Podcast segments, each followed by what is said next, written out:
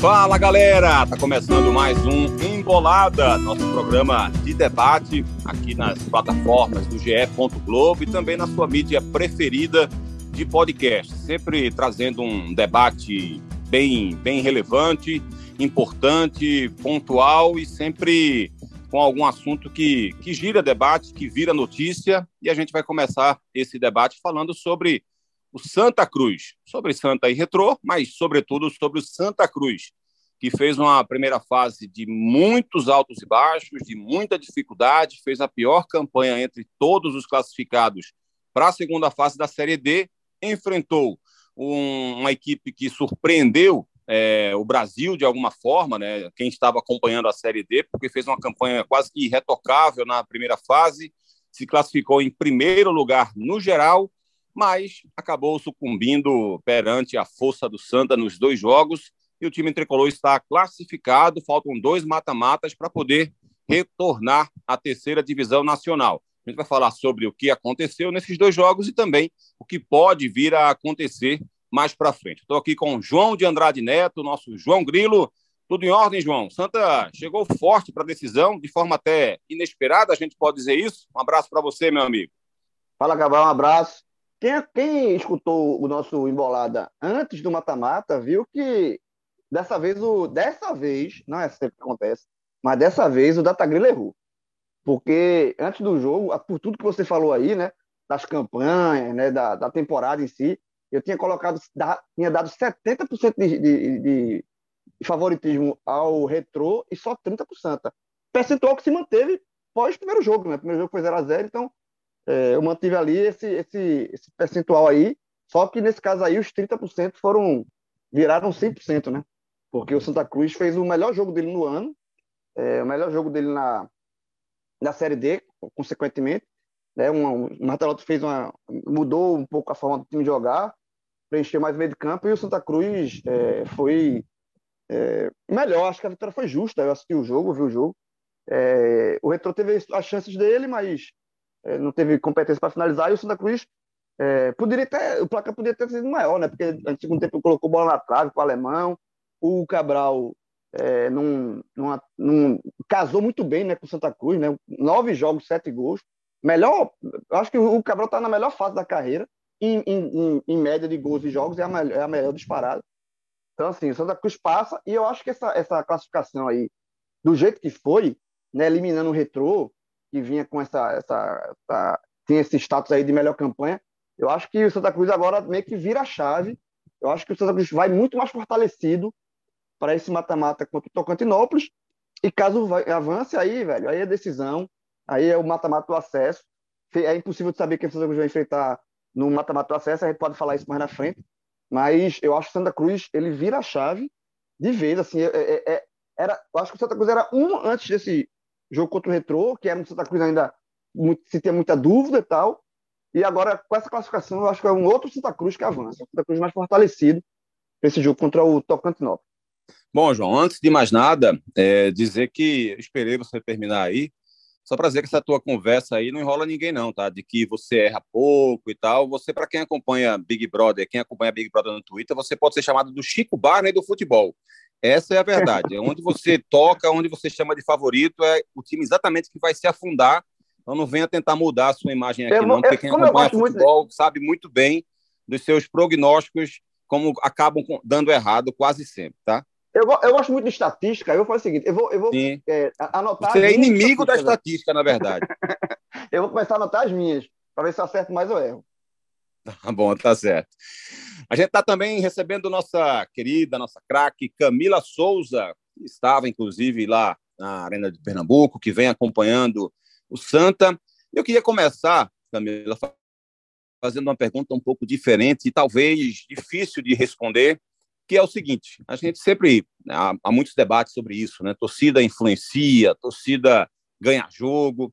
E jogadores do Santa, após a partida, disseram que o Retrô estava com medo da torcida do Santa. Por isso fez todo aquele escarcel na semana passada, aquela questão para chamar a atenção. O importante não era nem cobrar os 300 reais, era chamar a atenção mesmo. É, e limitou o número de ingressos para a torcida do Santa. Ainda assim, havia, evidentemente, uma, uma parcela significativa da torcida do Santa dentro do estádio, né? Era a maioria dentro do estádio, uma parcela pequena no, no universo de tricolores, mas uma parcela significativa do jogo, é, claramente de maioria era do Santa. Essa torcida fez a diferença no jogo, Camila, mesmo que tenha sido reduzida. Um abraço para você, seja bem-vinda mais uma vez ao Embolada. Um abraço, Cabral, um abraço, João. Sempre um prazer estar falando com vocês. Sem sombra de dúvidas, né? A torcida do Santa Cruz, acho que é, eu cubro Santa Cruz há quase cinco anos e desde, é, desde esse tempo ficou cada vez mais notório que ela tem na história do clube e, sobretudo, em momentos recentes, né, do clube tentando se reestruturar, tentando se reerguer no cenário nacional, ela tem dado sua parcela de contribuição, não todos os grandes públicos, né? Em uma série D, 20 mil é, torcedores costumam ir ao Arruda, que tem agora sua capacidade é, reduzida para 20 mil, então eles lotam, né? Estão costumando é, lotar o estádio com a capacidade que é permitida. Então, é, acho que é chovemos numa olhada falar do, do, do, incentivo da torcida e que, claro, mobiliza qualquer, qualquer clube, né? Com apoio, com, com é, a sinergia que, principalmente para esse jogo, foi criada em torno de um contexto que foi muito favorável para o Santa, né? Eu até, durante a coletiva de Martelotti, né, pós-jogo, ele falou muito sobre blindar o elenco em relação à política do, de preços, né, que Laércio e o Retro tinham estipulado em 300 reais, a inteira 150 meia, que não falar sobre isso porque não trazia né, uma, uma mobilização extra, né, uma motivação extra para os atletas. Só que, invariavelmente, isso é motivo de discussão nos vestiários, né? Então, eu acho que é, isso trouxe é, um, um quê a mais para o jogo, né? É, os jogadores que já estavam movidos pela classificação, pelo intuito de buscar essa classificação, se é, mobilizaram ainda mais e, de fato, pelo que eu presenciei na arena, foi um, uma sinergia muito grande entre elenco e torcida. Não parava de cantar, tinham é, foram 4 mil ingressos vendidos, né, destinados à torcida do Santa, que ficou ali no, no, no setor leste superior, e eles lotaram, né, em poucas horas, esgotaram os ingressos desde quando foi anunciado a, a redução, né, dos valores. Além dos que estavam na torcida, na torcida entre aspas, do retrô, né? Exatamente, os infiltrados que estavam lá, foi uma cena é, muito engraçada, assim, cômica, digamos assim, porque curiosa, na verdade. Quando acabou o jogo, estavam todos ali perto do, do vestiário do Santa, que ficou à esquerda, né, da, do campo. Começaram a gritar, é, se abraçaram com os jogadores, então tinham muitos ali, muito mais, na verdade, do que os 4 mil, né? Porque o público total é, anunciado na arena foi 7.200 e alguma coisa, não lembro agora o, o valor, né, a quantidade precisa, mas certamente tinham muito mais tricolores. E o que eu vi, de fato, é, por todo o contexto, né, é, que se criou diante do jogo, de é, tentar, de fato, inibir, inibir, na minha visão, a quantidade um pouco maior de torcedores que foram à arena, acho que isso tudo foi um ingrediente que engrandeceu o jogo, né? E trouxe essa motivação. Então, certamente a, a torcida de Santa Cruz, que já empurrava o, o, o, clube, né? Que empurra o clube, na verdade, dentro da sua história, é, reforçou ainda mais esse apoio, né? Esse apoio recente, esse apoio massivo. E certamente agora vai, vai vai se tentar ampliar a capacidade do Arruda, né, que hoje é só de 20 mil torcedores, para que o elenco é, sinta mais esse calor, porque muitos jogadores, antes é, do início da temporada, né, ainda eram jogadores que não tinham vivenciado, jogadores do Santa Cruz não tinham vivenciado as arquibancadas cheias, né, caso de Chiquinho, por exemplo, que passou pelo clube em 2020, 2021, apesar de experiente, não tinha pego ainda o Arruda com a capacidade tão grande de torcedores. E aí ele viu, sentiu isso na pele, né? E outros tantos jogadores da base, por exemplo, que estavam subindo para o profissional, conseguiram sentir isso na pele. Então, acho que o clima foi muito positivo, foi favorável, né? Diante de tudo que aconteceu, é, de polêmica em relação ao jogo, não só do aspecto técnico e tático, né? Das disparidades que se eram postas entre, entre as equipes, o Retro, o primeiro é, classificado, o, primeiro classificado, não, desculpa, primeiro colocado entre os classificados, e o Santa Cruz, que ainda buscava uma consolidação. Então, acho que tudo isso engrandeceu o jogo, e claro que teve um apoio preponderante da torcida para que se viesse a classificação. Bom, João, queria conversar com você sobre o seguinte: você falou aí né, que foi o melhor jogo do Santa, eu acho também, de todos que eu vi, foi a melhor atuação que o Santa Cruz teve. É, isso não significa dizer que o time foi dominante durante os 90 minutos. É, o Retro teve alguns bons momentos, teve boas chegadas, teve chances é, reais de gol. Só que o Santa conseguiu produzir, e aí a gente leva no contexto, evidentemente, a força do adversário. Né? O Santa estava enfrentando o adversário mais duro que ele teve nessa Série D, e ainda assim ele mostrou virtudes que ele não havia mostrado contra adversários mais frágeis, porque o Santa se defendeu o, o segundo tempo, por exemplo, até as mudanças, né, até as, as substituições, o Santa estava com o controle absoluto do jogo, não é? O, o Jefferson um pouco incomodado e o Santa chegando até com mais força, com mais abertura, digamos assim, para trabalhar melhor suas jogadas. Depois, na, na, na, segunda parte do segundo tempo, aí sim o Retro cresceu novamente na partida, como era normal, como era natural. Então, enfim, diante de todo esse aspecto de enfrentar o adversário mais poderoso e a atuação do Santos durante boa parte, controlando, tendo domínio da bola, se defendendo bem, fazendo alguns contra-ataques, teve chances de matar o jogo em contra-ataques. É, a gente pode dizer, de fato, que foi a melhor atuação do Santos. Aí eu quero já pensar, que você também, de repente, faça também uma, uma ideia e uma, uma análise sobre esse jogo, mas pensar, de repente, em futuro. Esse Santa do Retrô foi um Santa pontual, foi algo em que o Martelotti trabalhou, treinou, visando esse jogo específico, e dá para esperar é, um Santa que vá se moldando a cada adversário e possa continuar nessa evolução. É um Santa, por exemplo, ainda muito dependente do Hugo Cabral. Se não for ele fazendo a diferença, como é que o Santa Cruz pode se desenvolver em relação a isso? Eu falei sobre essa questão no Globo Esporte, né, de quantos pontos ele vem dando ao Santa com os gols dele, né? O empate contra o Sergipe, 1 a 1, gol dele, a vitória contra o Sergipe, 1 a 0, gol dele, a vitória contra a Juazeirense, 1 a 1 a 0, gol dele, empate em 1 a 1 contra o contra o Lagarto, gol dele, gol da classificação para a segunda fase. Aí enfrenta o Retrô, ele não aparece, joga mal, não é decisivo, 0 a 0 Ele volta a ser decisivo, faz dois gols, vence por 2 a 1 Então ele vem fazendo todos os últimos gols do Santa e dando pontos e dando classificação para a equipe. Então, quanto dessa dependência pode haver algum tipo de preocupação nesse sentido? O Arthur, por exemplo, que entrou muito bem no meio-campo do Santa, fez dois bons jogos, mas não vai enfrentar o Tocantinópolis na primeira partida. Então, até esse aspecto individual fala um pouco sobre esse jogo, mas também visualiza esse Santa do futuro, João. Cabral, eu acho que essa estratégia ela pode ser repetida, tá? Assim, eu acho que não, é, eu acho que o Martelotto ela pensou ela essa mudança, né, de, de forma de jogar é, com, o Cabral ali, é, muitas vezes é, é menos aberto pelas pontas, mas e, e muito mais é, entrando pelo meio da defesa. Foi assim que ele fez o segundo gol, por exemplo. É, eu acho que isso, isso, pode ser utilizado em outras situações, tá? Eu acho que, como o Santa fez a melhor, a melhor partida dele, eu acho que eu acho que seria, não seria muito inteligente do Martelotti ele desfazer isso porque deu certo contra o Retro. Assim, só porque deu certo contra o Retro e, é, e era específico para aquele jogo. Eu acho que não. Eu acho que existe, é, em termos de gols, é, essa dependência que você falou do Cabral, né? É, os centroavantes do Santa Cruz realmente é, precisam voltar a, a marcar, mas em, em, outras situações, o Santa Cruz criou muita chance. É como eu falei na, no meu primeiro comentário. É, ele, ele fez 2 a 1 um, é, no segundo tempo, ele, eu acho que as chances mais claras foram do Santa. Né? Então, assim, o Santa Cruz poderia ter feito com o Alemão, poderia ter feito em contra-ataques 3 contra 1, que o Santa Cruz não soube aproveitar, e isso tem que ser trabalhado pelo Martelotti. É, Santa Cruz perdeu gols de contra-ataques assim, por erro de, de, de, erros básicos, assim, de, de segurar a bola, deixar o, o, o companheiro impedimento, assim, erros que é, que é bem beabá assim, de contra-ataque.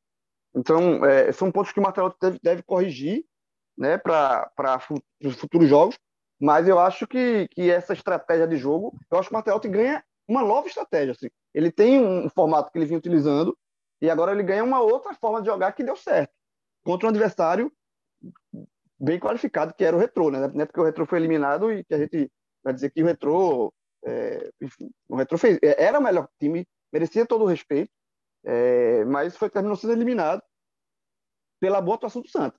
Então, acho que, que essa, essa forma do Santa jogar, é, eu acho que ela, ela talvez ela não seja utilizada para jogos na, no Arruda, por exemplo, mas para um jogo fora de casa, talvez seja, seja é, é, interessante.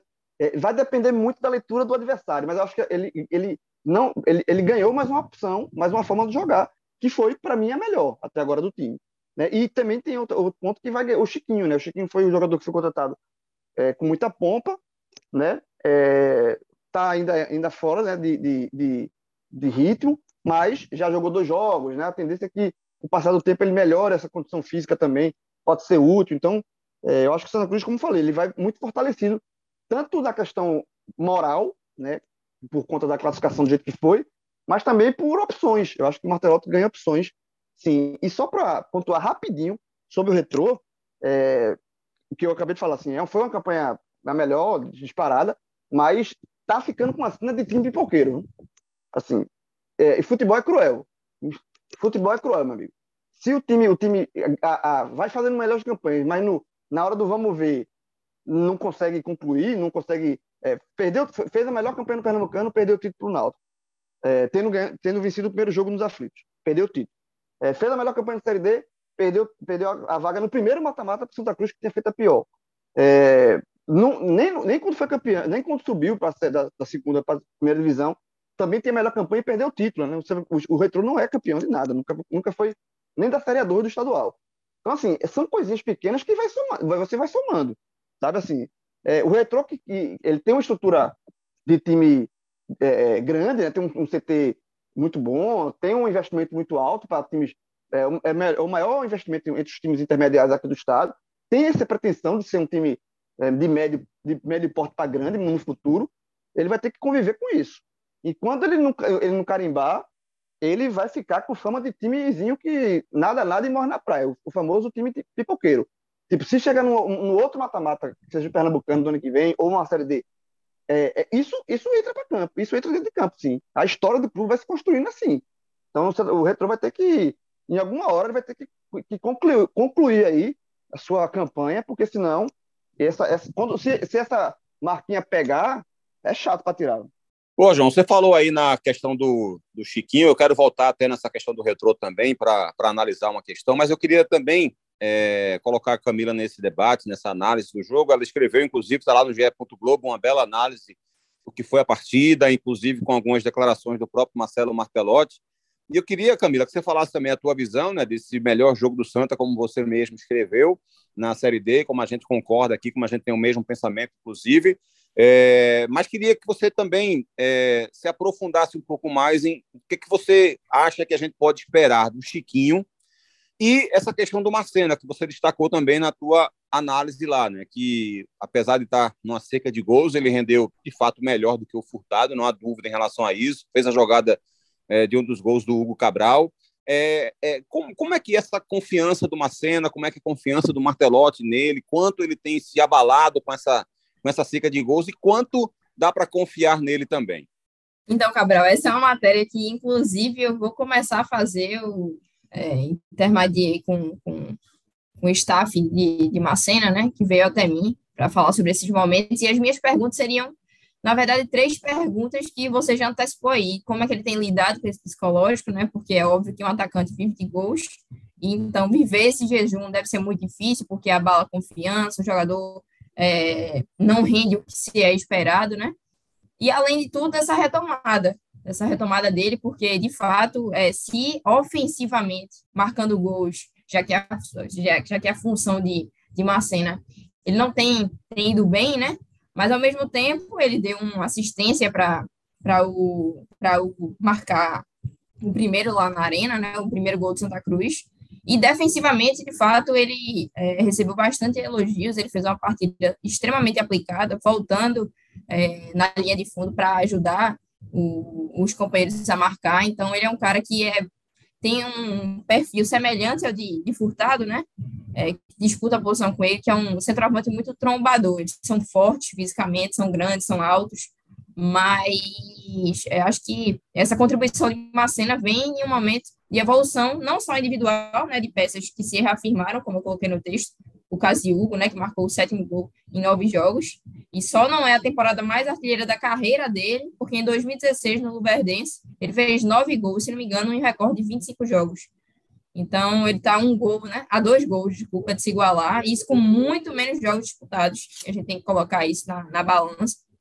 E aí o momento do Santa passa por essa reafirmação de peças individuais, que tem seu destaque, mas também por, por retomadas de jogadores que não estavam vindo bem, né? E aí a, o meu exemplo de, de Macena foi exatamente isso, que era um jogador que tinha um desgaste, vem tendo, na verdade, um desgaste muito grande com a torcida e tal, não só ele como Furtado, né, porque tem esse retrospecto negativo de não, de não balançar as mas ele é, recebeu novas oportunidades, foi o titular na, na rodada passada, né, na, no primeiro mata-mata contra, o, contra o Retrô, no Arruda, e teve seu papel de contribuição, ainda que tenha perdido mais bolas, mas mesmo assim, Martelotti é aquele estilo de treinador que ele até, inclusive, disse na coletiva, falando sobre Furtado, que ele não desistia do jogador. E aí citou, no caso de, Furtado, especificamente o fato dele ser jovem, Furtado tem 22 anos, e é óbvio que a gente tem que colocar esses componentes na hora de avaliar um jogador, né? E certamente não desistiu de Macena, não à toa, Macena é, fez o que fez, né? Teve uma partida extremamente aplicada, é, foi um dos melhores do time, é, na minha visão, claro. Então, passa por esse momento de retomada. E minhas perguntas para ele foram exatamente essas: como é que ele tem vivido essa nova função, porque Marcelo é centroavante, mas já jogou, o próprio Martelotti falou em outros momentos, que a, o facão que ele deu, aquela bola cruzada, enfiada para Hugo, é um atacante que joga como centroavante, mas também pelas pontas, e que ele sabe muito bem fazer esse tipo de passe.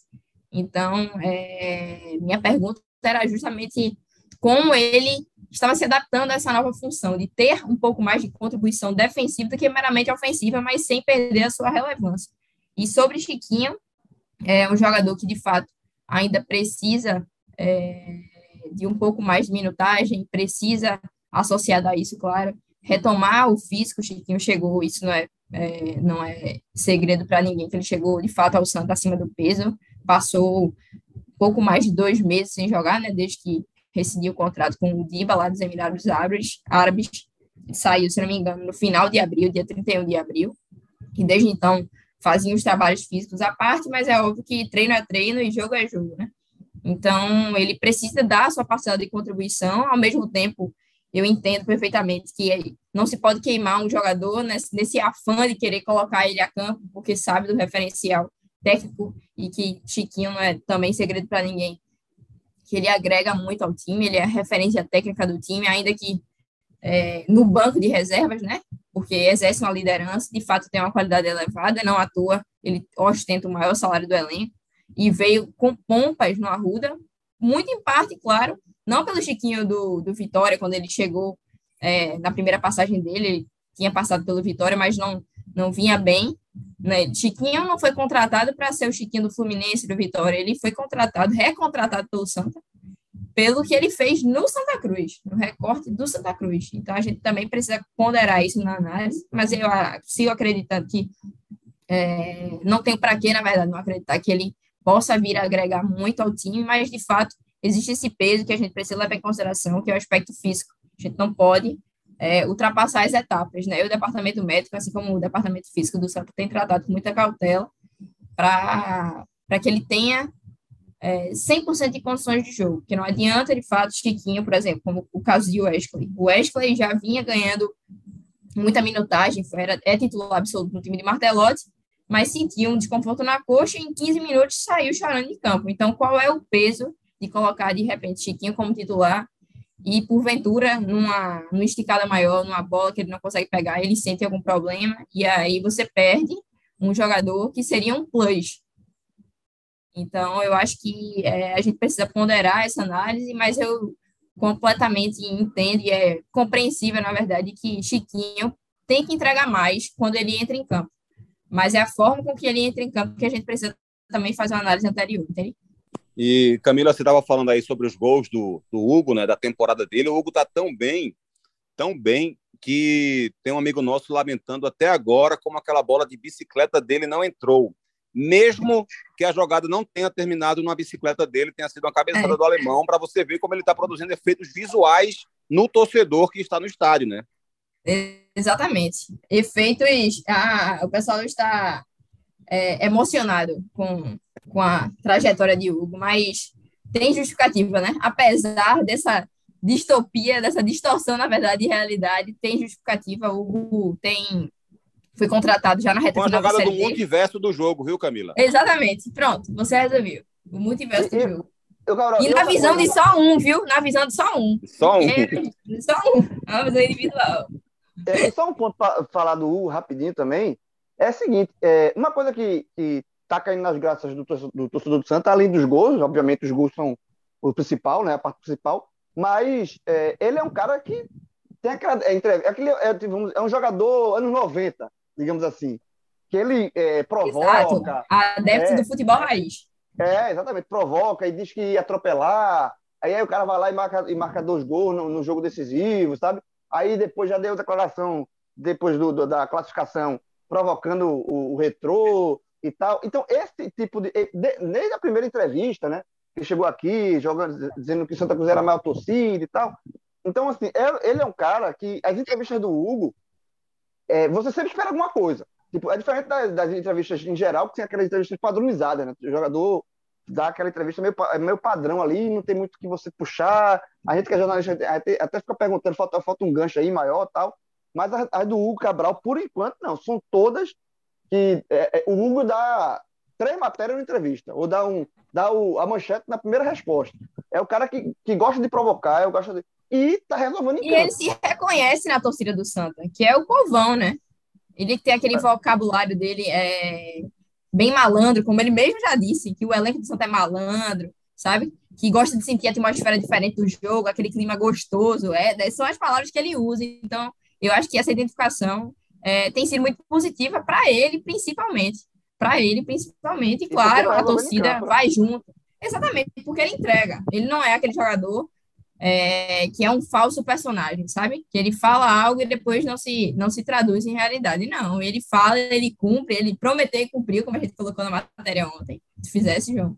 Que ele disse que iria atropelar o retrô, marcou dois gols, né? Embora no primeiro jogo não tenha marcado nenhum, mas eu acho que é muito disso, assim, da torcida se reconhecer nele e ter esse elo, né? Inclusive, é, nas redes sociais, eu vi bastante ontem, principalmente quando a gente estava voltando, né?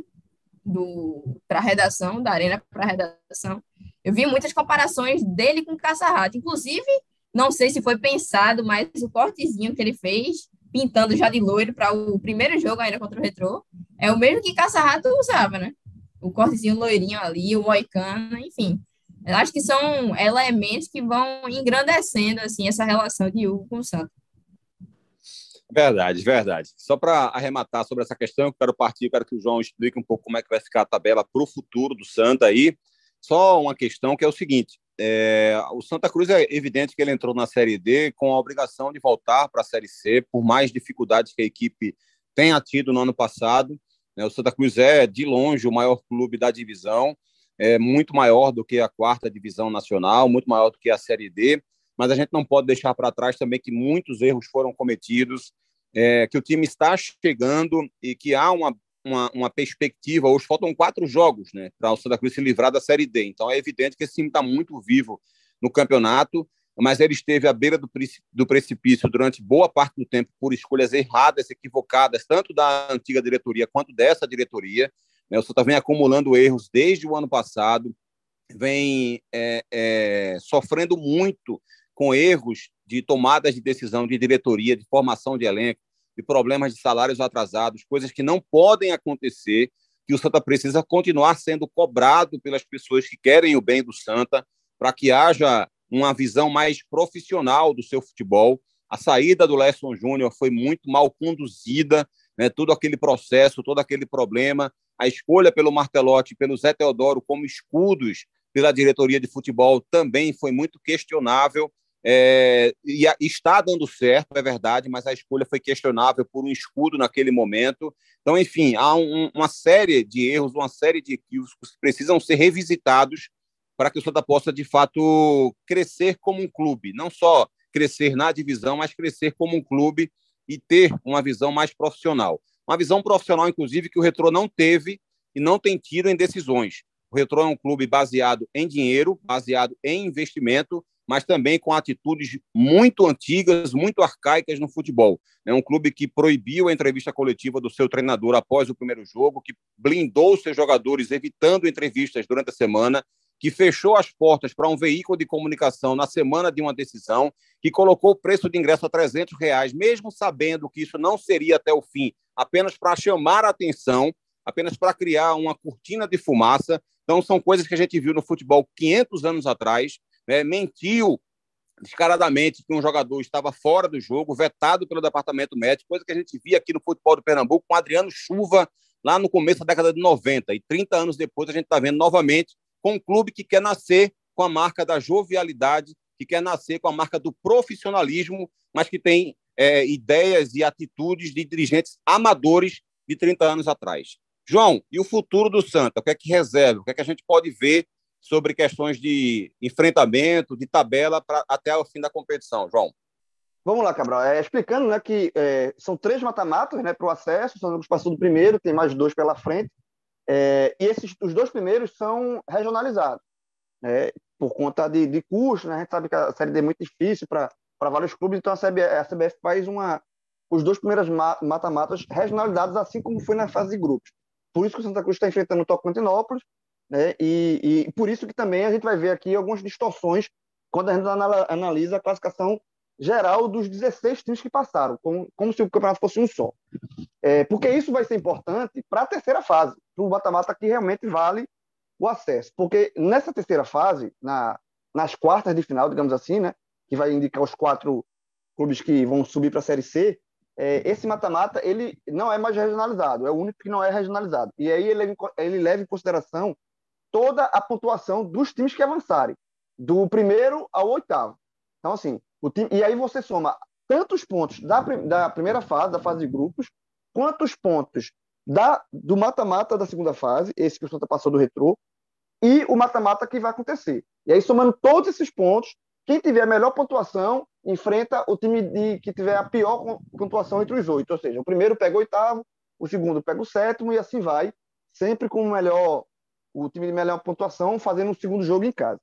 E aí, assim, com, com essa mudança, digamos assim, de, de perfil, de, de, de, não mudança de regulamento, mas mudança de definição de adversários no mata-mata que vale, né, que é o mata-mata do acesso, não dá para a gente cravar que o Santa vai, vai avançar, porque é, é, uma, é um cálculo que deve ser feito somando, inclusive, os jogos que o Santa vai fazer. Mas dá para fazer, eu fiz aqui uma, uma prévia, um, um esboço, o que pode vir acontecer. Tal, um, um, um chutômetro, digamos assim.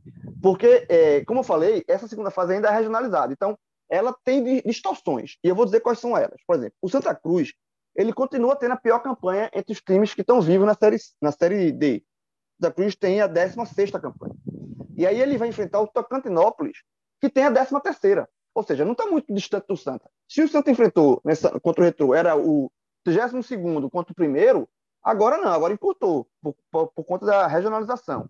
O Santa Cruz pega o Santa Cruz é o 16 e enfrenta o Tocantinópolis, que é o 12 Ao mesmo tempo, neste, neste mesmo mata-mata, vai ter o confronto entre Lagarto, que é do grupo do Santa, e Amazonas. O Amazonas, com a, a eliminação do Retro e do Brasiliense, o Amazonas passa a ter a melhor campanha no geral. E o Lagarto tem a terceira. Ou seja, em um mata-mata, está se enfrentando o 16 contra o 12. E na, no outro mata-mata está se enfrentando o primeiro contra o terceiro. Então, assim, diante disso aí, dessa distorção, é, uma possibilidade que eu vejo é o Santa Cruz enfrentar o vencedor de, de, de, de Amazonas e Lagarto. Porque um dos dois passa. Um dos dois vai avançar. Certo? E, e possivelmente, é, é, se for o Amazonas, o Amazonas continua, vai continuar sendo o primeiro. Né? Tem, tem boa chance de ser o primeiro.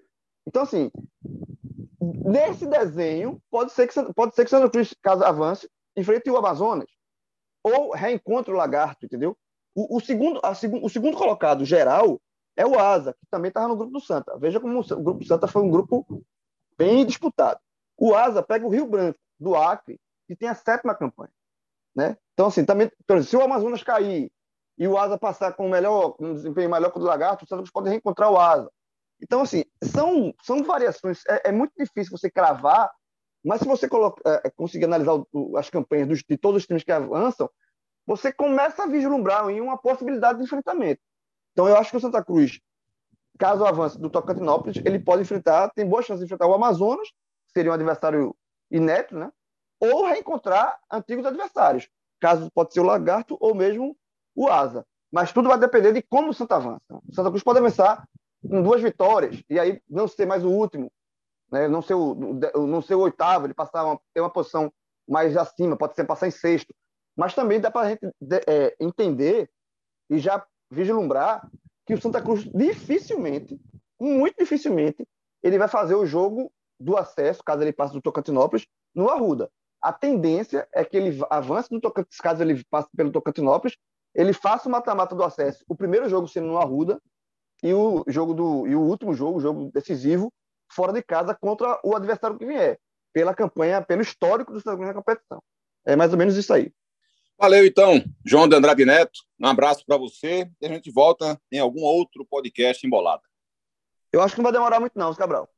Um Verdade. Camila Souza, muito obrigado pelo brilhantismo de sempre, você sempre desfilando o seu conhecimento, sua visão de jogo, suas informações. Você que é conhecida por mim mesmo como a metralhadora das notícias. Beijo para você, viu, querida? Eu que agradeço, meu velho. Tamo junto. Agora não minta, não, pelo amor de Deus. Não minta, não. Você é genial, você é genial. Beijo para você, Camila. Beijo, João de Andrade Neto. Grande abraço para todos vocês que estiveram conosco aqui em mais um Embolada. E a gente volta a qualquer momento, em qualquer horário, com você, para você. Um abraço, um beijo. Até mais.